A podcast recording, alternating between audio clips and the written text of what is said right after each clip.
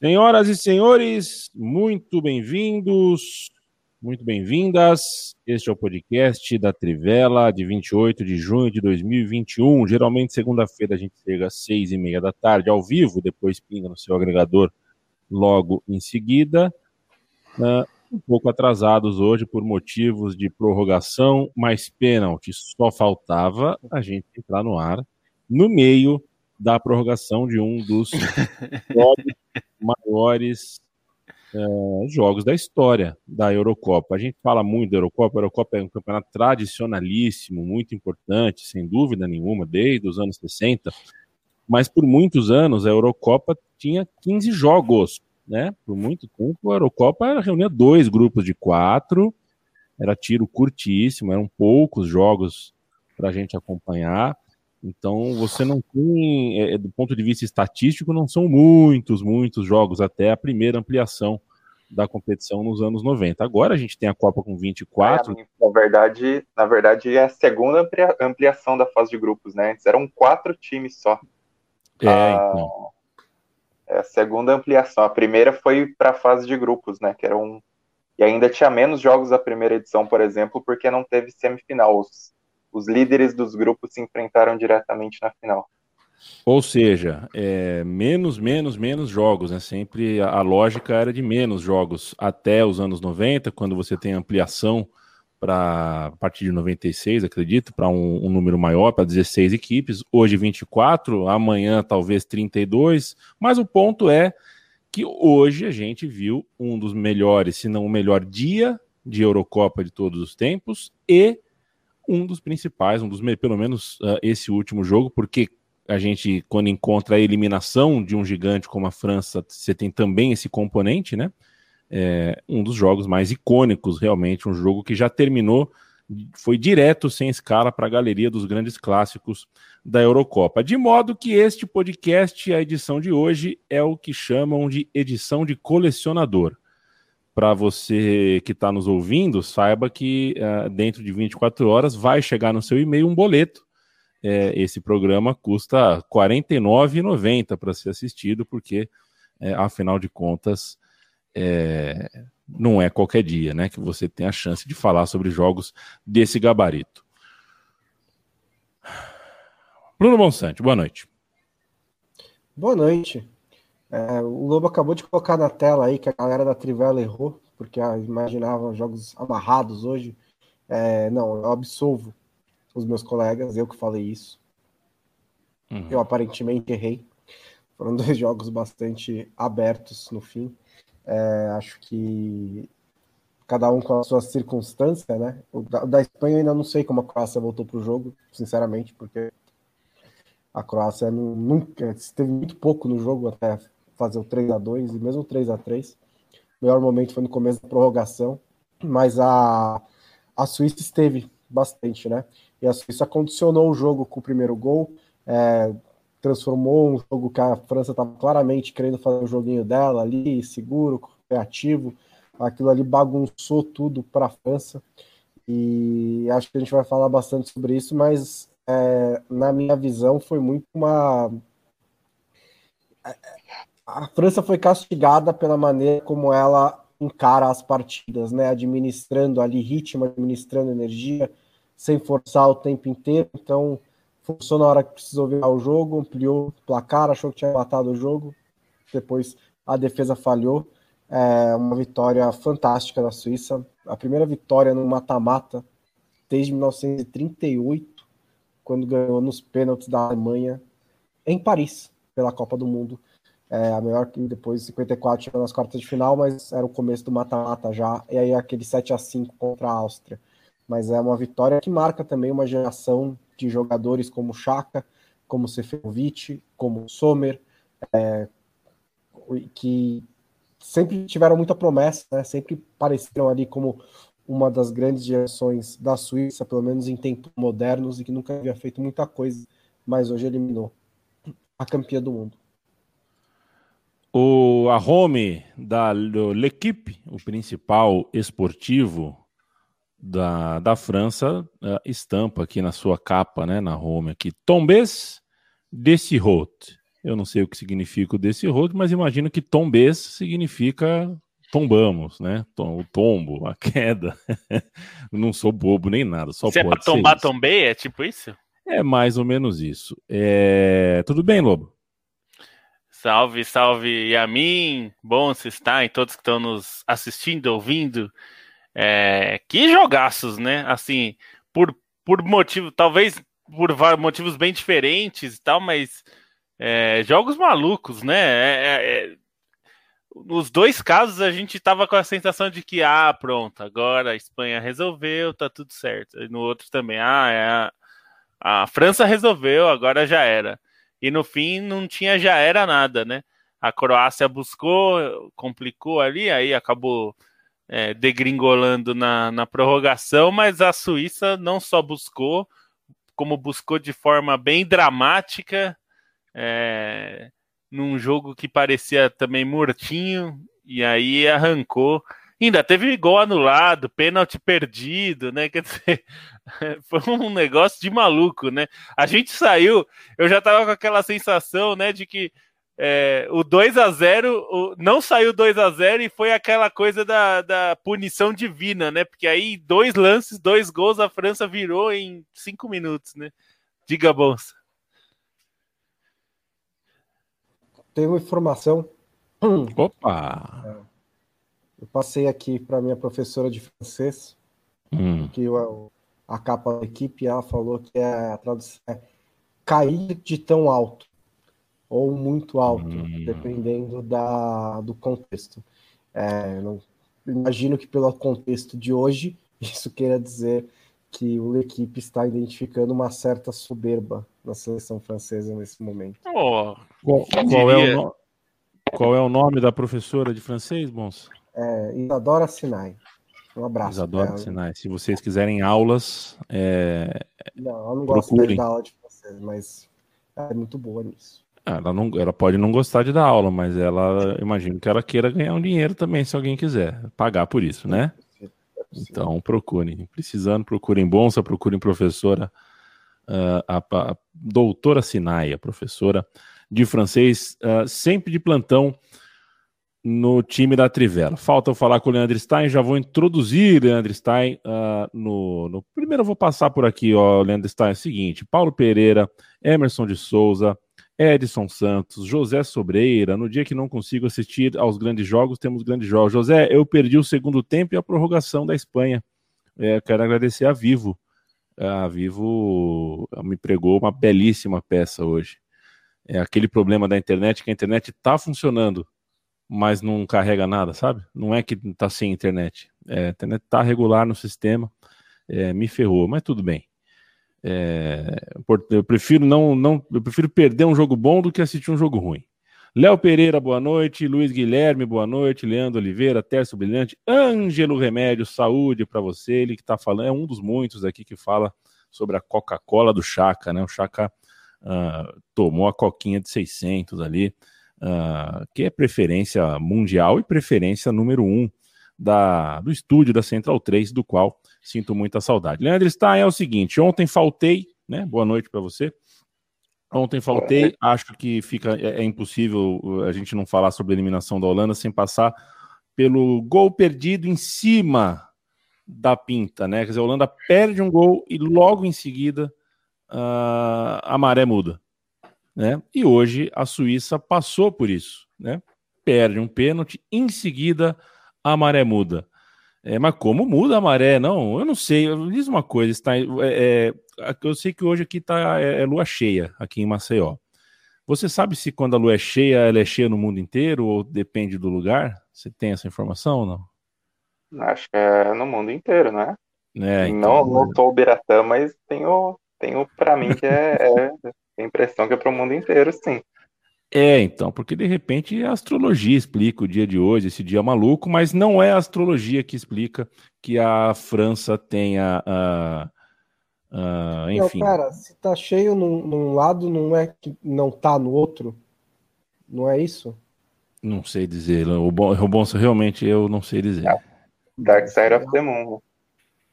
Oi? Não, o Dark Side of the Moon, né? É, é, exato. Não, mas exatamente. É... Cara, exatamente, mas... tem um lado que tá escuro, exato. É, é mas a acho lua, que não é. é. do outro lado da Lua, não para a Terra, né?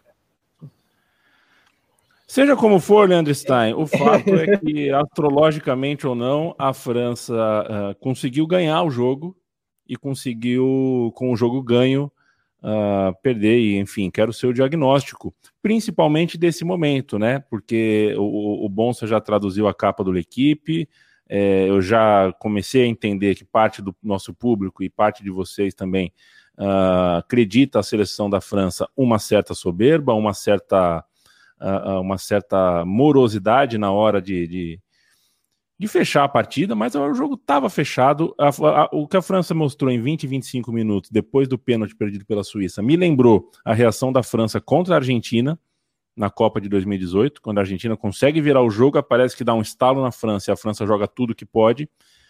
É, mas, enfim, qual é o teu diagnóstico para que um time tão qualificado como o da França consiga perder um jogo que a gente não espera nem que times ruins percam, né? A partir do momento que a gente tinha de minutagem de jogo e placar e circunstâncias da partida, nem de seleções pouco qualificadas a gente imagina que vai ceder dois gols, porque cedeu dois gols e cedeu outros quase dois gols, né? Não foi que foram duas chances de dois gols. A Suíça criou uh, ah, para empatar uh, a partida, não só com duas chances, com mais do que isso.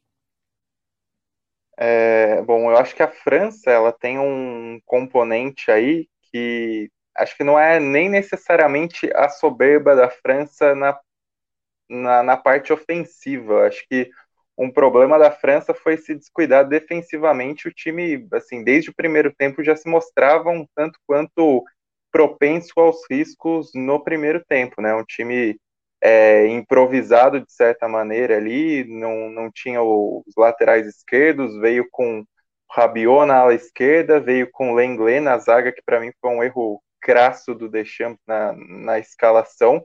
Era um time que já se mostrava vulnerável no primeiro tempo, ainda que a Suíça é, não tenha criado tanto, até parecia que a, se a Suíça apertasse um pouquinho mais até depois do gol dava para criar mais.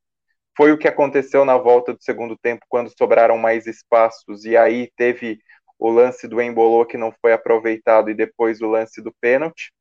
É, e acho que a França, para mim, peca muito nisso, né? Peca por uma desatenção defensiva contra uma Suíça que veio com, com a faca nos dentes, né? E acho que nessa comparação que você fez entre Suíça e Holanda, é, é, tudo bem que era um time com 11 e outro time com 10, mas é impressionante como a Suíça, mesmo sentindo o baque da virada da França e do show que começou a se desenhar ali, até pelas jogadas plásticas, ela conseguiu tirar forças do banco de reservas, o que a Holanda não conseguiu fazer na partida desse domingo, né?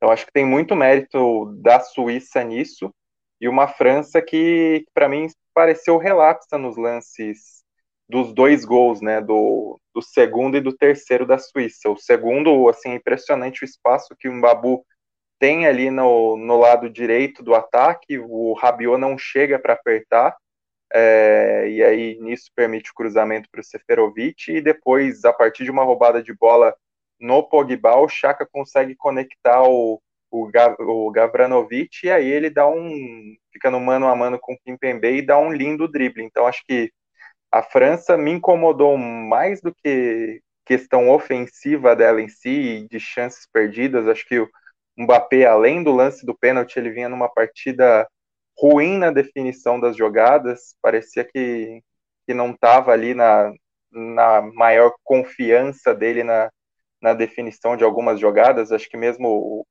ali na prorrogação no segundo tempo tem o lance de um gol perdido muito claro em que Achei que ele quis se livrar da bola antes de pensar um pouco o que fazer diante do Zomer.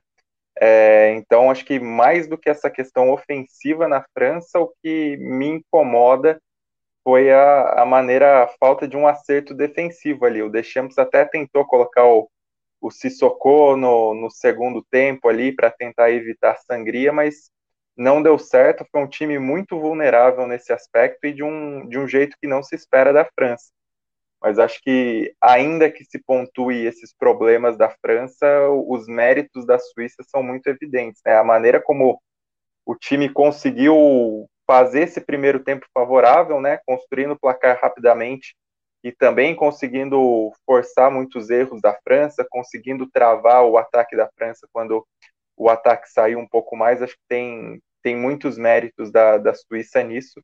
E nessa reconstrução, mesmo depois do de conseguir o empate em que tinha muitos atacantes, não foi um time que tentou é, abrir mão dessas características que estavam no time ali para defender, não, ele foi para cima e ainda teve um lance ali do, do, do que tentou resolver o jogo é, antes que o, o, apito final do tempo normal chegasse, né? Então acho que tem méritos da Suíça nisso, méritos da Suíça também numa prorrogação que começou aberta, depois o time soube dosar mais a, a energia quando o desgaste ficava evidente, a França parecia querer forçar, forçar e não chegou mais cansada até para a disputa de pênaltis, né? Acho que além da, da questão de responsabilidade em si, teve um desgaste razoável dos principais jogadores da França para os pênaltis. Tinha uma tensão clara em alguns rostos ali. Acho que a cobrança do Pogba, eu vi ele muito tenso. A cobrança do Thuram também achei ele muito tenso. E a Suíça soube de certa maneira, administrar isso e acho que foi muito bem nessas mudanças, nessa maneira como soube gerir a equipe, né? Mesmo tirando um cara como o Shaqiri, que é um, um grande protagonista da equipe no segundo tempo, para tentar buscar esse resultado e colocar o Gavranovic, que realmente ajudou a mudar o jogo.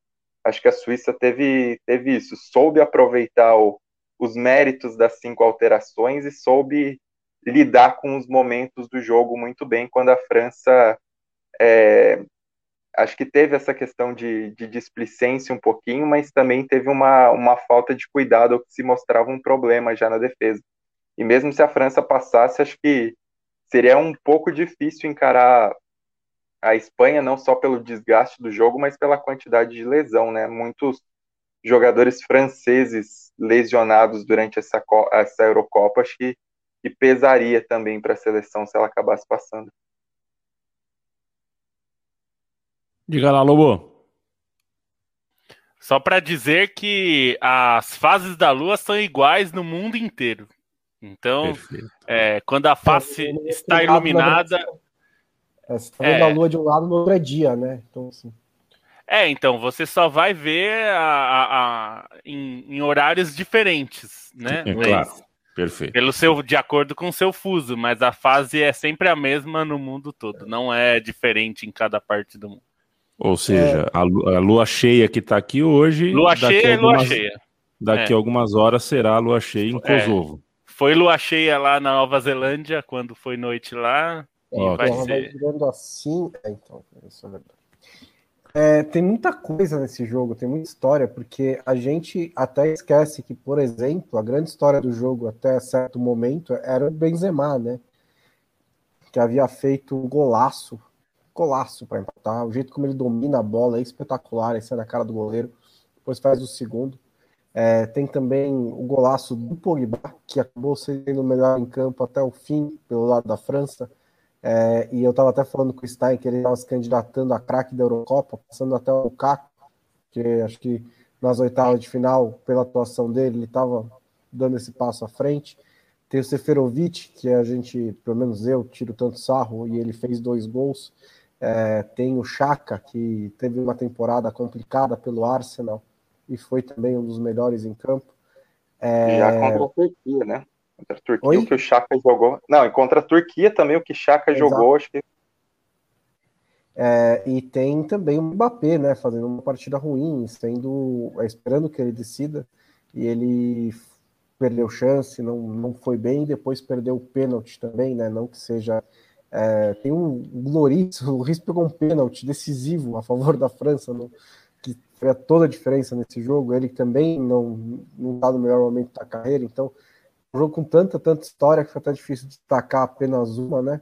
Mas é. Aqui a principal mesmo é essa, o tamanho dessa vitória da Suíça para essa geração e o que vai acontecer da França para frente, né? Porque o crédito do Deschamps como campeão mundial, uma hora vai acabar, porque a França, beleza, foi campeã desse jeito, mas é um time que tem é, é, até, até o, quando muita gente está fazendo né, nas redes sociais a comparação, ah, se o Tite perde, o Brasil perde para a Suíça, o que seria falado e tal.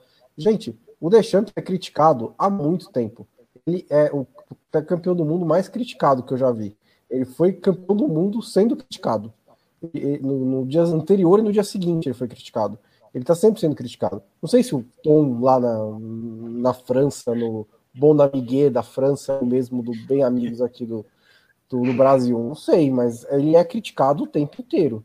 Né? E, e, e essa derrota, assim, é porque é, foi a falha de um modelo de jogo, né? Foi um, um modelo de jogo que a França entrou em campo para jogar de certa maneira, levou um gol, até conseguiu reagir mais na genialidade do Benzema e depois não consegue mais, né? E aí, é, é, a partir do 3 a 1 é para a França retomar o modelo dela de jogar com o bloco lá atrás, bem compacto, defendendo bem e tentar golear no contra-ataque. A França não consegue fazer isso, como destacou o Stein, né? As fragilidades defensivas da França em dois setores.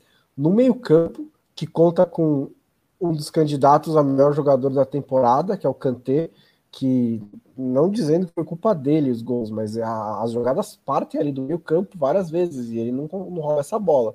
Tudo bem, assim, já tá, tá um pouco injusto a gente é, cobrar que o Kanté roube todas as bolas, mas ele tava ali. É, e, e, também obrigado, na bom, defensivamente. Oi. Não, obrigado. Não, obrigado. obrigado, que eu costumo criticar o, o Kanté, eu não precisei hoje. Eu achei que ele não jogou bem. Ele não jogou bem, ele não jogou bem.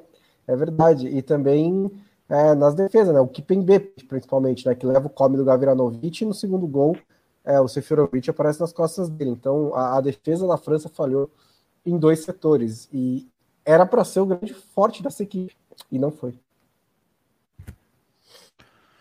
Jogou mal o Kanté, é, acho que o último gol realmente, né, não é coisa que se, se não é gol que se tome, né, é, principal jogador do seu time na, no círculo central tem a carteira tomada ali e, e o time está com mais gente na frente da linha da. Não se pode admitir, a gente, por, se por um lado estimula que os times uh, sejam mais ofensivos, sejam mais destemidos, 45 do segundo tempo, mata-mata, competição importante, é, a gente gosta de um pragmatismo também, a gente gosta de um time que mostra em campo que tem a leitura ali, que está respeitando o momento que a Suíça já tinha dado sinais que poderia conseguir exatamente o que conseguiu. É... Eu não sei se o Stein levantou. Você... Não, só ia falar não? que o Kanté acho que não é nem o jogo, é a Eurocopa inteira, né? Assim, foi uma Eurocopa dele ruim. Quanto à Suíça, que agora enfrenta a Espanha nas quartas de final, é, é interessante, né? Acho que pelas estatísticas que o Bonsa colocou aqui, é provavelmente, se não o maior, um dos maiores jogos da história dessa seleção. Há muito tempo não ganha um jogo grande de mata-mata e nessas circunstâncias, então, nem se fala. E é um time que a gente tem dificuldade, a gente aqui no Brasil, as pessoas em geral, tem dificuldade em entender Uh, como que uma sociedade como a Suíça forma uma seleção coesa, né? Porque é uma sociedade muito uh, uh, plural, né? Uma sociedade com muitas ramificações de origem e a gente tende a achar que a Suíça tem dificuldade nessa coesão. A gente difícil a gente enxergar né, uma característica, um estilo, uma cara, o, o que a gente chama, talvez uh, erroneamente, de DNA de futebol, né?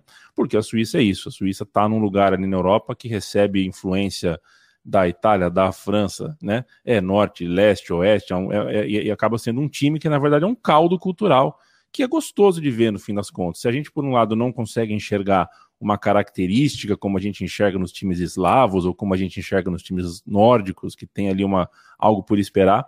O time da Suíça acho que demorou, viu? Eu não sei, eu acho que demorou para a gente ver um time da Suíça legal, legal mesmo, porque a chance ali é semelhante até à seleção dos Estados Unidos, sabe? Tem, tem muita, muita coisa diferente ali. Uma hora vai encaixar um time bom. Não acho que é esse, não acho que é um, um timaço tal. Mas ó, que belo papel, né? Que belo papel foi da seleção da Suíça é hora da gente torcer para a Suíça fazer um bom jogo contra a Espanha nas quartas de final, Lobo.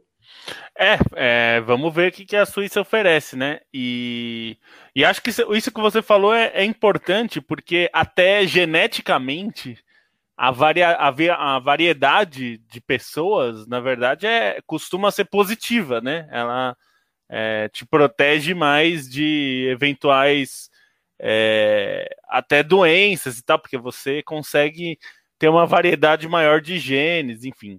Isso é, eu não vou explicar porque eu não sou biólogo e eu não saberia falar, fazer isso bem. Mas Já uma das... aula o suficiente hoje, né? Lu? É, uma das coisas Tá que o Carlos. Eduardo Cabelo perguntou que se Vargas e Rodrigo são nacionalizados, não, eles são suíços, nascidos na Suíça. Eles são filhos de imigrantes, mas são suíços. E muitos jogadores, a, a Suíça a gente tem que lembrar, acho que é, pena o Matias não estar aqui para falar com, de maneira muito melhor do que eu, mas a Suíça não faz parte da União Europeia. É, mas é um país que recebe muitos imigrantes, é um país muito aberto à imigração. É, então, por exemplo, muitos é, croatas foram, fugiram para a Suíça no, no, momento da guerra iugoslava, inclusive os pais do Rakitic. O Rakitic, é, ele nasce na Suíça. Ele é filho de pais croatas. É, os pais dele fugiram da guerra e ele tanto que ele começa a carreira no Basel é, e de lá, enfim, vai para outros lugares. É, então a Suíça é um lugar bastante diverso, é, é, um lugar que tem muitos, muitas pessoas de origens bem diferentes. É, e como você falou, a Suíça é um país de várias influências diferentes, né? Tem uma influência italiana forte por causa da proximidade ali, em, é, em parte, né? Você tem uma influência alemã muito forte também, até idiomática, né? Isso se reflete, tem regiões que falam italiano, é, como a, a, o Lugano, né, na Suíça, onde o, onde o Abel Braga foi apresentado, apresentado não, foi anunciado, é, é um lugar que fala italiano, né? É, e você tem lugares onde se fala francês, lugares onde se fala alemão. Então é um país bastante diverso e, e essas as seleções suíças em geral trazem, refletem isso, né? Refletem um país que abraça muitos imigrantes, é, tem uma política de abraçar imigrantes e então é, é legal ver também por isso. É, eu entendo que algumas pessoas estranham, né? Quando vêm os jogadores de muitas é, de muitos nomes, né? Seferovic que é um nome é, bem característico dos Balcãs, né? Da Sérvia, principalmente, mas é, é, é, um, é um time que tem esse aspecto Sim. cultural aí envolvido é, e é interessante também por isso. Pois é, interessante, interessante. Na, na, Copa de 18 já teve debate sobre isso, né? A história de, de Kosovo, tal, na história com Chaka. Dessa vez a gente tem Uh, principalmente numa Eurocopa que começou com, né, começou tocando de forma tão negativa. Isso a gente costuma, enfim, né, a Suíça é um paraíso fiscal, vou torcer contra, tal. Acho que dá para a gente contar uma boa história e a Su dá para a Suíça entregar um futebol legal. Estou torcendo por isso. Até porque agora não tem outra opção. Quarta de final da Eurocopa, eu quero jogo bom. Então é bom que a Suíça uh, mexa com o meu coração, com o nosso coração. Mas para a gente passar para o outro jogo, é, uma rápida trinca aqui dos senhores. Uh, o tamanho, o tamanho do. Olha só, hein? Vocês sabem, e é linha editorial da Trivela e minha também, eu compartilho dela. Não se chama é, tudo de vexame nessa vida, não fica chama, perdeu não é fracasso, não é para a gente ficar gritando, né? Que nossa, que, que vergonha, essas pessoas têm que ficar nuas em praça pública é, mas o tamanho dessa derrota, porque a França perdeu uma Euro em casa, mas perdeu numa final, numa prorrogação, enfim, era favorito, não tinha nada que perder pela força do time que tinha. O Portugal sem Cristiano Ronaldo, não estava voando aquela seleção portuguesa, mas perdeu, perdeu em casa. É duro. E essa de agora é mais duro? É, ou está mais ou menos na mesma prateleira de fracassos? Bom, é, eu não sei, eu Acho que perder uma Euro em casa talvez seja mais duro, mas é menos vergonhoso pela maneira como foi, né? É, essa Euro é, acho que fica mais vergonhosa.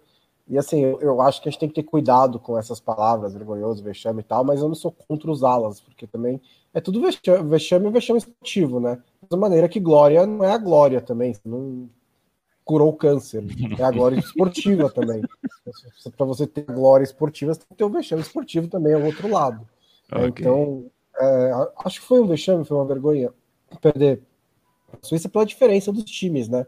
E também, principalmente pela postura, porque não é que a França é, a, a, a, França mostrou um pouquinho de soberba nesse jogo, sim. A França foi um pouquinho. É, acho que ah, eu ganho o jogo na hora que eu quiser e na hora que tem, precisou, não conseguiu. É, e teve muita desatenção na defesa, como a gente já pontuou. Então, acho que, pelo que se esperava desse time, pelos jogadores que tem, é, pela adversária para a qual foi derrotada, e pela maneira como o jogo decorreu, eu acho que foi uma, uma vitória, um vexame da França. Assim. O Tércio lembra aqui que Felipe, o Felipe Lobo lembra o iate na Marina. Se pegar uns ângulos assim, ele lembra mesmo. Felipe Lobo e Átila são, são semelhantes em alguns aspectos físicos, estéticos. Mas ele fala aqui que Lobo lembrou Átila no, no, na pequena aula que genética. O Guilherme Larrode faz nem uma... perto, não fala isso perto dele, coitado. O homem, o homem tem doutorado, é outro, é, outra coisa. Eu é falei outro... uma coisa muito genérica. Exato, é outra coisa. Guilherme Larrode faz uma pergunta que, ó, Guilherme, o Roberto Mourão já respondeu, tá? Abraço para você.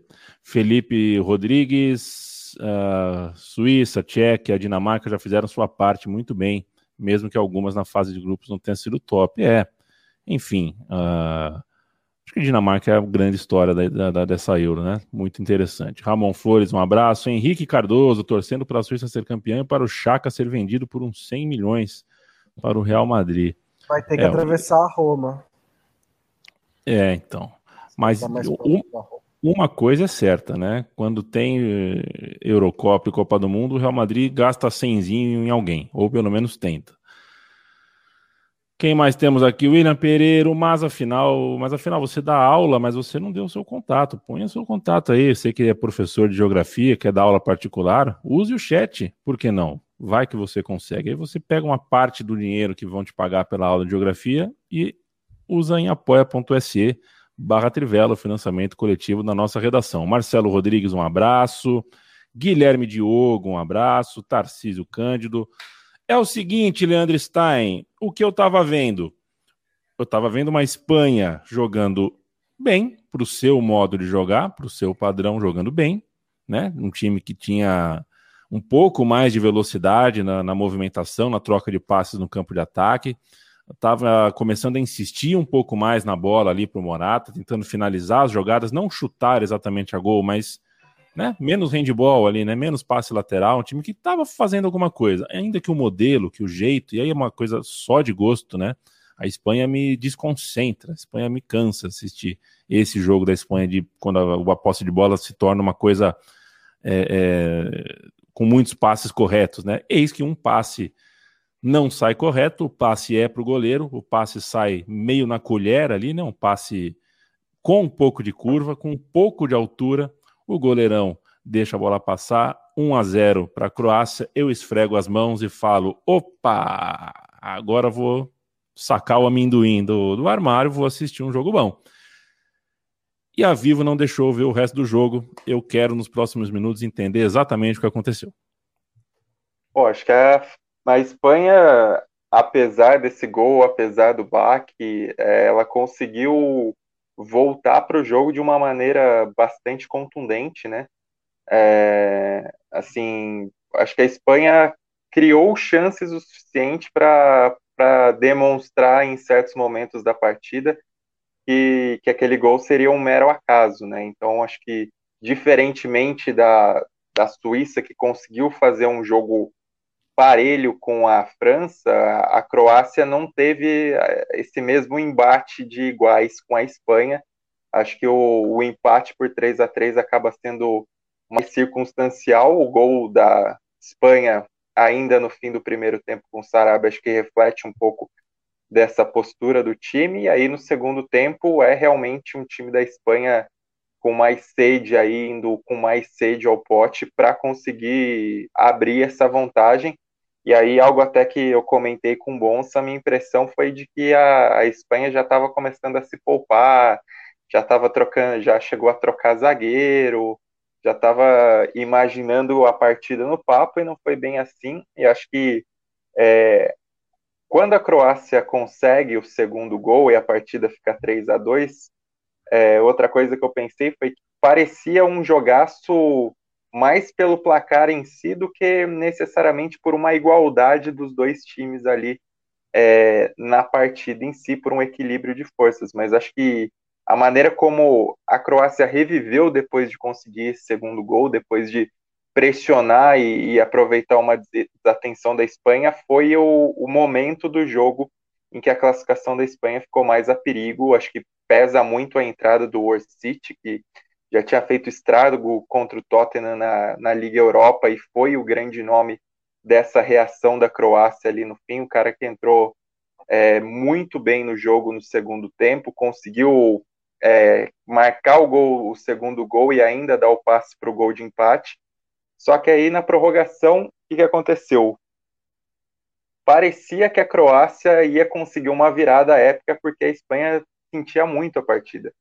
A Espanha tomou pressão durante os primeiros minutos, a Espanha é, dependeu do Nai Simon, que tomou aquele frangaço, mas ainda se redimiu com algumas boas defesas no jogo, conseguiu evitar que, assim, quem viu o jogo inteiro sabe que o Nai Simon não foi só aquele lance bizonho, mas a Espanha também acho que conta com um, um, um trunfo aí nessa Eurocopa, que é ter um, um elenco muito homogêneo quando a Espanha consegue fazer trocas, ela consegue colocar jogadores de bom nível para manter é, mais ou menos a mesma pegada do time titular. E aí acho que pesa muito a entrada do Dani Olmo e do, do Oyarzabal para conseguir construir essa vitória no segundo tempo da prorrogação. Morata teve dois lances muito importantes por marcar um gol bonito no quarto gol e também por dar um passe preciso na construção do quinto. É, ele tem um papel grande mas acho que, que esse banco da Espanha, que essa homogeneidade do elenco acabaram construindo uma vitória que foi claramente merecida. Acho que em comparação é, entre o França e Suíça, se o, o empate no final das contas, pelo que os dois times ofereceram e pelas alternâncias de momento, estavam de bom tamanho para levar a decisão para os pênaltis. Nesse Espanha e Croácia, pelo que foi o jogo em si, acho que a Espanha merecia mesmo é, ganhar no tempo, mesmo que no, na prorrogação, garantir essa vitória do que foi a, a, atuação pelo todo da Espanha. Então, acho que, que sai um resultado de bom tamanho de uma Espanha que não é um time confiável, é um time que oscila muito, é, não só nas partidas, mas em momentos desse ciclo do Luiz Henrique, né? A gente pode lembrar que na Liga das Nações de 2019 chegou a golear a Croácia num 6 a 0 impressionante e depois perdeu a vaga no Final Four num 3 a 2 meio malucão, com viradas em Zagreb, é, com gol da Croácia nos acréscimos também, por acaso. E, e essa Espanha também oscila dentro das partidas, oscila dentro de uma Eurocopa que o time parece não engrenar, e acho que corresponde um pouco isso a partida de hoje, ainda que a Espanha tenha bons recursos, mesmo sem um cracaço, tem bons recursos no elenco e isso acabou pesando. Acho que esse banco da Espanha também fez a diferença para que o time mantivesse um ritmo alto e matasse o jogo ainda no primeiro tempo da prorrogação. É, é eu acho que foi o melhor jogo da Espanha na Euro. É até estranho, é difícil falar da Espanha, né? Porque quando o goleiro por 5 a 0 a gente tem que apontar algumas falhas. Aí quando tava fazendo realmente um bom jogo, ficou muito perto de um desastre histórico, né? É, deixar escapar aquela vitória que tava, parecia tão é, assegurada para a Croácia, mas acho que a, Espanha fez um, um, um, melhor jogo na Eurocopa, porque ela se manteve fiel ao seu estilo, mas ela é, finalizou bastante, mesmo antes do primeiro gol, é, do, do gol contra, do, do erro do Nai Simon, ela já tinha criado duas boas oportunidades, ela continuou em cima, ela foi muito perigosa também em transição, quando teve essa oportunidade, né? no segundo gol em transição, é, o gol do Erzabal em transição. Quando pegou também, quando a, a Croácia estava atacando, ela conseguiu com passes rápidos chegar no outro lado do campo e pegar a defesa da Croácia é, desarmada. É, eu até, como eu disse no começo do, do, do, programa, não sei exatamente como a Croácia voltou para esse jogo, porque eu não acho que foi um grande jogo da Croácia, é, mas é uma seleção muito orgulhosa, é uma seleção que vem fazendo história já desde a Copa do Mundo de 2018, e não de uma maneira muito diferente dessa, né? Não é exatamente uma seleção que joga maravilhosamente, mas é um time muito copeiro, muito difícil de ser batido e que reagiu né, mais ali na base do coração. É, o, o... Mas no fim, é, acho que a, a, tarefa ficou um pouco difícil demais para a Croácia, porque a Espanha é, mostrou teve muita qualidade no campo no, no, no, no, setor ofensivo e acho que destaco também um pouco essa homogeneidade do elenco, porque é, voltou o Sarabia saiu, né? Voltou o. Não, Sarabia continuou, saiu o Gerardo Moreno é, no, no, ataque da, da. Entrou o Ferran Torres, ele foi um dos melhores em campo, é, com cruzamentos pelos lados. Depois entrou o Dani Olmo, que tinha começado a ir como titular. E ele também fez uma boa partida. O Erzabal fez um bom jogo, é, fez um dos gols, pelo menos, né? Se fez um bom jogo, fez um dos gols. Então, várias opções aí do setor ofensivo da, da Espanha acabaram resolvendo esse jogo, é, mesmo sem ter esse craque destacado né, como um desses jogadores de ataque. Perfeito. Eu, como não estava com, com internet e não tinha como assistir, caiu a minha TV em casa, eu acompanhei o jogo por relatos, né, pelo celular, assistindo os comentários das pessoas nas redes sociais, tudo mais. E acho que isso que eu, que eu ouvi do Bonsa casa com a, de, assim, a, a, tranquilidade com que se falou aos 40 do segundo tempo, assim, esse time da Croácia regrediu de 2018 para cá, tá com nada mesmo. Que, que lamentável, é um time que realmente não mostrou que veio.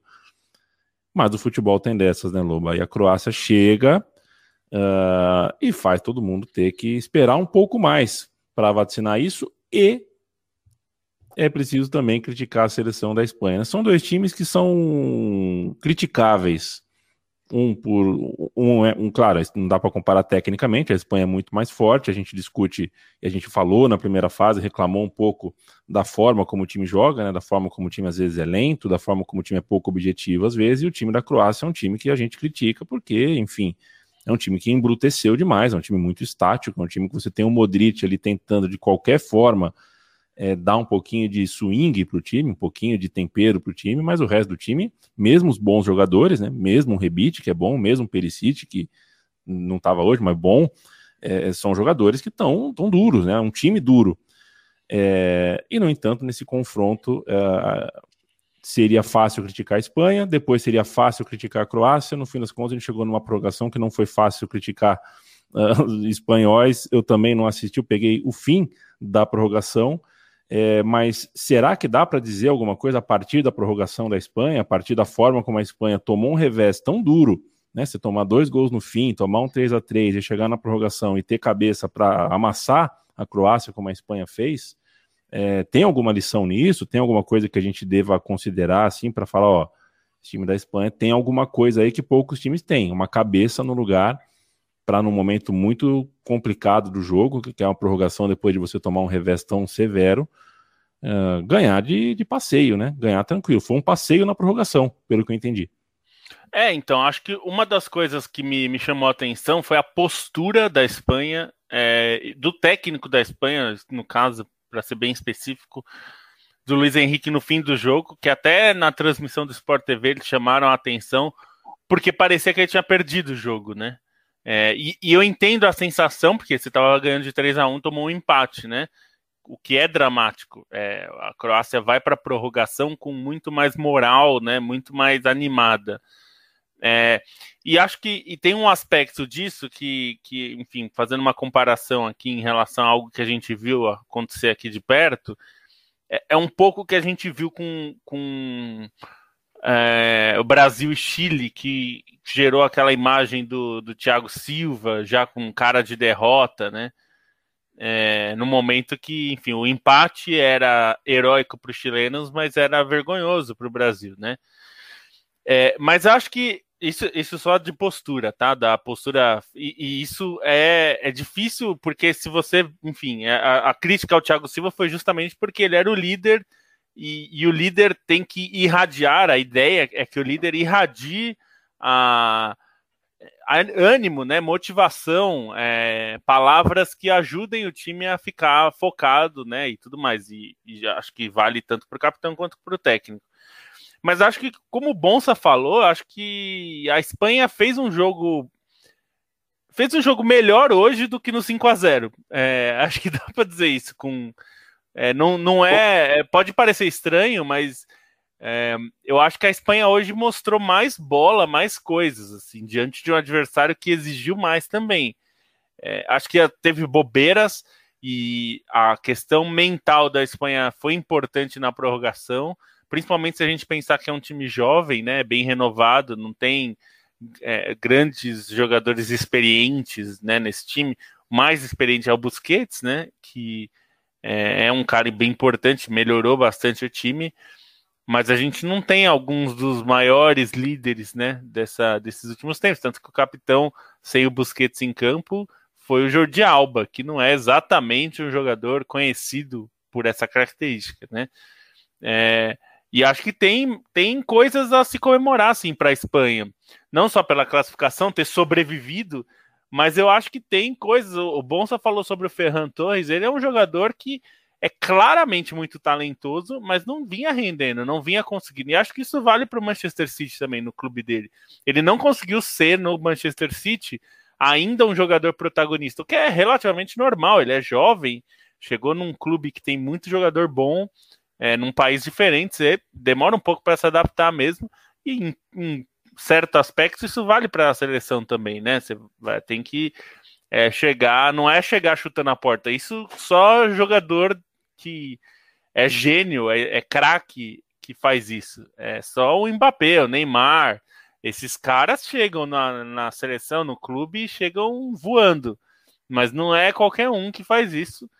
E eu acho que a Espanha mostrou bons, bons momentos. O Daniel Olmo sendo destaque foi bem importante, porque ele vinha sendo um jogador que a gente até criticou aqui, né? De como ele estava devendo futebol e quando ele deixa o time, me pareceu que foi uma boa escolha de, deixar ele fora do time, até com a sensação que demorou para ele sair.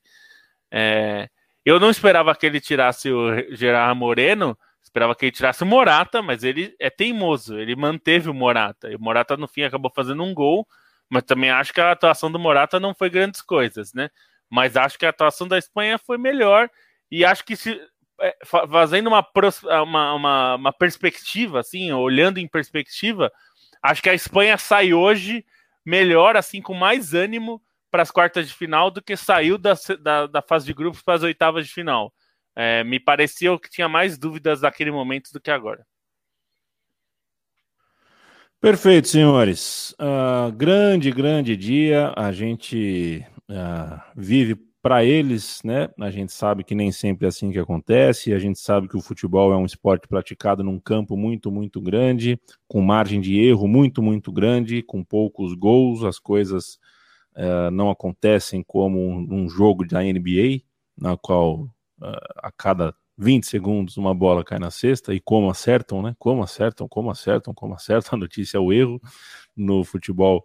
Uh, é normal a gente ver times praticarem uh, este esporte de maneira limitada, ruim, dura, bronca.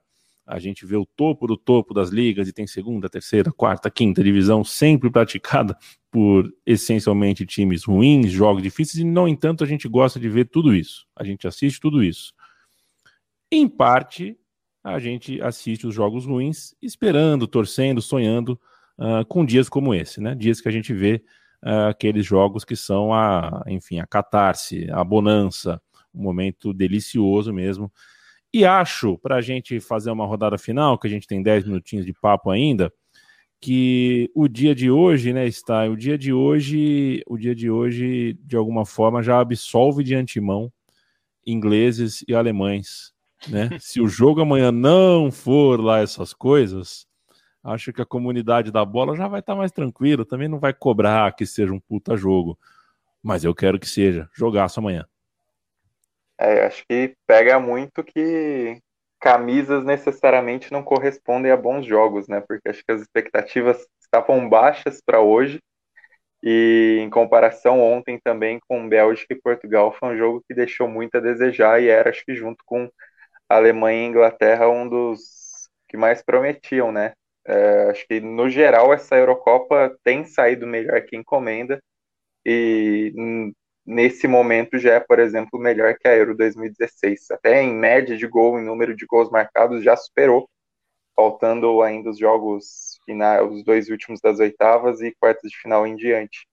É, Para amanhã, acho que fica a expectativa entre duas equipes com potencial claro, com nomes é, vários para chamar atenção, mas que não necessariamente têm rendido. Né? A Alemanha, acho que é, não necessariamente. É, a questão da Alemanha, para mim, vai além de uma geração em si, vai muito de é, falta de urgência em algumas partidas, né? Algo que a gente já discutiu, a postura que acontece, por exemplo, num jogo contra Portugal não é o que se vê contra a Hungria. É, acho que isso pode trazer mais da, da Alemanha amanhã, mas falta uma Alemanha é, que se encaixe melhor como se encaixou contra Portugal e aí que não dependa do adversário, que dependa mais do seu próprio jogo para construir isso, não, não dependa das fragilidades do adversário, mas das suas forças para se tornar menos repetitiva, e uma Inglaterra que ainda tateia seu caminho, né? Que era uma Inglaterra que acho que é, todo mundo esperava mais, não necessariamente por vir de uma Copa do Mundo expressiva, por ter bons jogadores, mas por ter um grupo é, mais acessível nessa, nessa primeira fase da Eurocopa e uma, uma Inglaterra que não aconteceu ainda, né?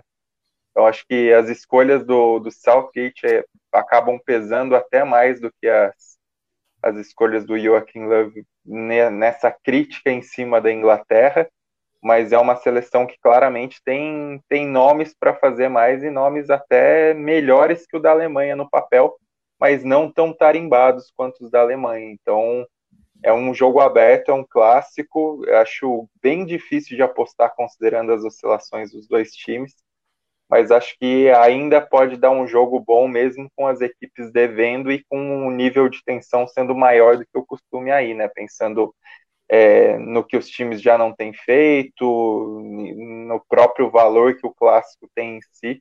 Então, acho que tem que vai ter que esperar para ver se vai ser uma partida que, que conseguirá superar esse nível alto de pressão por tudo que a envolve. É, eu acho que o dia hoje deixou a Euro completamente aberta, né? Acho que esse é o principal é, efeito, porque eu pelo menos tinha a França um patamarzinho acima das outras, é, pelo por ser campeão mundial, pelos jogadores que tem, é, pela pelo amadurecimento mesmo do time, que se mostrou né, a Queen da, da ocasião hoje, mas é um time, um time forte competitivo. É, a queda da França abre completamente a chave, né? Qualquer final que você for me contar agora, é, até, sei lá, Suíça e Suécia, eu ficaria surpreso, tenho que admitir, mas eu não seria absolutamente chocado que esse time chegaram na final. É, acho que tem sido uma euro de muitas coisas meio loucas acontecendo. É, dos times que sobraram agora, eu acho que pelo desempenho até agora, de um lado a Itália é favorita, do outro a Espanha se tornou favorita por esse belo jogo nas oitavas de final. Já vinha em crescimento, né? O terceiro jogo da, da, da, fase de grupos. E acho que esses são dois, dois times que permanecem na competição que jogaram o melhor futebol. É, cabe a Alemanha e a Inglaterra amanhã mostrar que alguma delas também pode ser citada nesse mesmo patamar. Eu duvido que isso vá acontecer, mas tem aí uma oportunidade. mas eles são os, os times que podem ir para a semifinal, né? É, se Itália e Espanha confirmarem, farão a semifinal. E a, o curioso é o outro lado, que tem Dinamarca, República Tcheca, e aí tem os jogos de amanhã, Suécia, Ucrânia, Inglaterra e Alemanha que é para ver quem, quem vai se impor, né? Mas a Dinamarca, as pessoas aqui no chat estão é, ansiosas para ver a Dinamarca chegar longe. Não, vai ser bonito. Vai ser bonito. Já foi bonito, né? Se a Dinamarca conseguir ainda mais do que já conseguiu, vai ser bonito. O Bonsa, eu digo para você que é, não vai sair o texto, tá? É, mas eu assisti 30 minutos, assisti 30 minutos, 25, 30 minutos da partida de 96, Inglaterra e Alemanha. É, os gols saíram muito cedo, né? Saíram uh, com 2 minutos, 1 a 0 para a Inglaterra, com 15 minutos o gol da Alemanha. Eu acabei não vendo o resto do jogo, não. Bate o time na Inglaterra, hein? Um time chegando duríssimo o jogo inteiro, um time muito dentro do jogo ali mesmo, um time pegando muito forte. É, tava um jogo bom, um jogo interessante, mas você me desculpa, não vou entregar para você um texto sobre a prévia desse jogo. Acontece, né? A vida tá muito corrida, meu chapa. A vida tá um pouco corrida. E quando a internet atrapalha a gente, aí é que piora mesmo. Um abraço pro Guilherme Diogo. O Pedro foi gigante, diz o Neto Oliveira. O Marcelo Rodrigues fala obrigado. Ah, tá. Virou um papo, tem um papo grande aqui sobre a questão, as questões né, identitárias, né? Coisa da Iugoslávia aqui, sempre legal. Como eu digo, às vezes o papo do chat acaba ficando melhor até que a nossa conversa aqui. Paulo Pereira faz reflexivamente a observação de que nem só de grandes jogadores se faz o futebol, muito pelo contrário, né, Paulo? É 0,1%.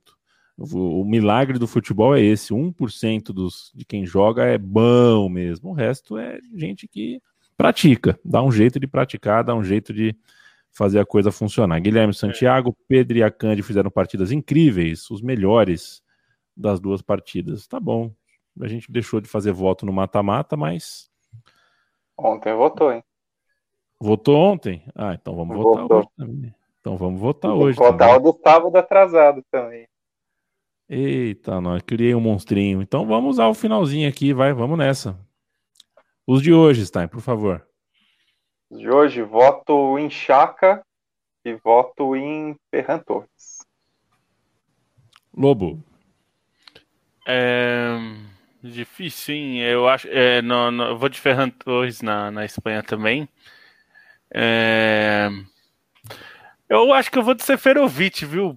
É, ele é um jogador do. No, eu não boto tanta fé nele, mas ele foi bem importante hoje. Fez dois gols ali bem de nove mesmo. Então vou de Seferovic. Bom, Sam. Chaka e Ferran Torres. Ok, o jogo da Espanha perdi quase o jogo, quase metade do jogo, não posso falar, não posso cravar, mas o jogo da França, meu voto é para Benzema. E então, então ganhou o Chaka e o Ferran Torres. e o Ferran Torres, né? Perfeito. Então temos aí. Quer fazer de sábado também, o Stein? Você. Só não... para não perder, né? Senão vai ficar é, esse buraco aí, eu vou ficar incomodado aí. Vai é, bater você. Pessoa metódica. É, vai então, Spinazzola e Damsgaard. Quais foram os jogos de sábado mesmo? Itália, Áustria, Dinamarca e Gales. Ah. É, eu vou confessar, eu vou me abster porque eu não vi Dinamarca e Gales, é, tanto que eu não fiz podcast de sábado. É, e, e, eu não lembro do jogo da Itália, então eu não vou falar. Vou passou, é, né? Ah, passou, da Itália. Da Itália foi Spinazzola. Spinazzola jogou demais e é, a Dinamarca teve bastante gente, mas eu acho que o Damsgaard foi realmente melhor também. Eu acompanho o Stein.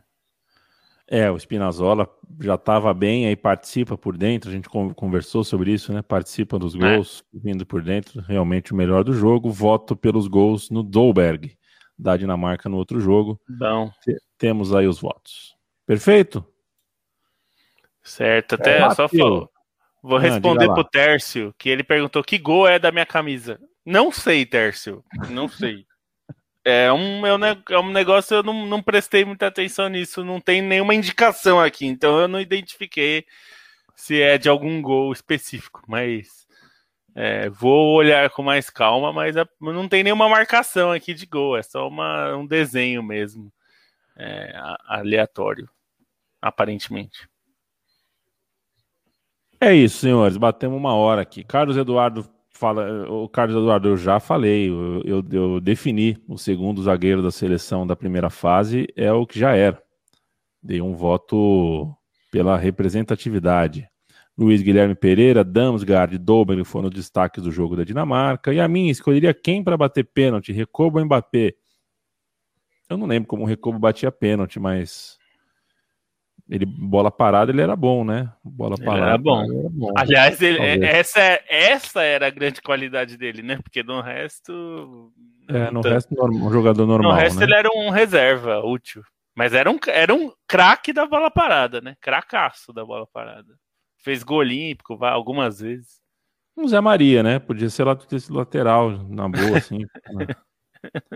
Era bom Zé Maria, né, cara? Era bom, era bom. Era bom ah, que, que, época, que época foi essa que a gente tinha laterais que eram Zé Maria e Cafu e Roberto Car... e o Roberto Carlos como titular, sendo que tinha uma meia dúzia de laterais esquerdos de excelente nível, né? É... é alguns, é alguns que duraram pouco, mas teve, por exemplo, Serginho, né?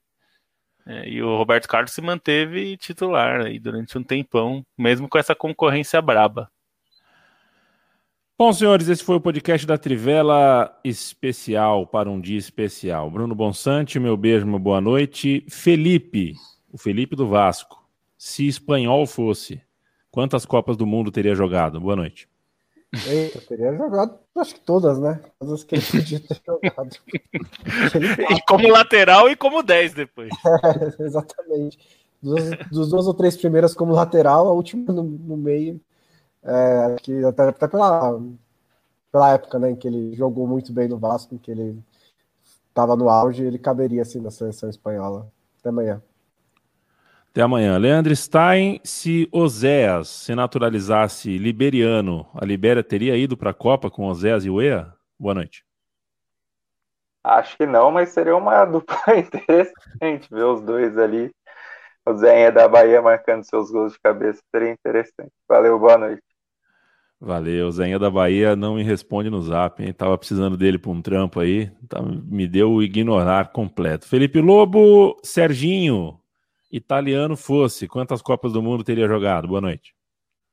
Boa noite. Teria jogado alguma, pelo menos, e mas de ponta, né? Porque na, na, na Itália ele quase sempre foi meio campista pela esquerda ou um ponta, mas teria jogado. E vou deixar aqui o meu é, pro Germán Cano, podia ser de Lula, mas não é, de Germán Cano, é, a atitude dele no jogo, é, levantando a bandeira a, da LGBT na bandeirinha, né? O símbolo LGBT na bandeirinha é, já era significativo, mas ele fez um gesto que se eternizou e toda, todo parabéns ao Vasco, porque tem agido muito bem aí nesse, em, em tudo isso. A camisa ficou muito bonita e a, a atitude do, do Cano tanto durante o jogo de fazer o gol e levantar a bandeirinha, quanto depois, né? Ele postou no, no Twitter dele, Instagram, então uma imagem desenhada, lembrando até um pouco o que a gente faz na Euro com o nosso Felipe Portes, que faz a imagem do dia, mas um desenho é, com ele levantando a bandeira, é, e aí ele literalmente, né, levantando a bandeira LGBT, é, foi espetacular, assim, acho que isso é uma imagem que vai ficar para sempre. E eu acho que torcedores do Vasco têm um motivo muito incrível para se sentirem orgulhosos para sempre, porque esse clube faz coisas incríveis também nisso. Então, parabéns ao Vasco, parabéns ao Cano e que puta imagem a gente viu hoje com, ontem com o Cano. E um beijo, um beijo para todos e todas que nos ouvem ou leem a Trivela ou participam de alguma forma de algum podcast da Central 3 e que estão nessa luta, né? É dia de homenagens em sete cores, mas dia de muita uh, solidariedade, porque a luta muitas vezes é violenta, violenta para a alma, às vezes para o corpo também, e tá longe da gente ter uma sociedade que seja leve para essas pessoas. Então, o nosso beijo para ajudar só um pouquinho porque a gente sabe que, se, né, assim como o Bonsa bem lembrou, futebol é sobre é sobre simbolismos, né? É, a glória no futebol não é curar o câncer, é só ganhar um jogo, né? A gente tem como mandar um beijo, a gente tem como usar nossas redes, nosso microfone na frente para tentar uh, ajudar, mas a gente sabe que a realidade não é, não é nem um pouco legal, nem um pouco bonita, é de embrulhar o estômago, na verdade. A gente convive numa sociedade muito violenta. Então, um beijo em sete cores é uma forma realmente da gente terminar o programa histórico, um programa delicioso, um programa com muito futebol, uh, ao lado de pessoas que, enfim, merecem a nossa, a, a nossa força e a nossa presença na trincheira. Valeu, gente. Um beijo. Até amanhã.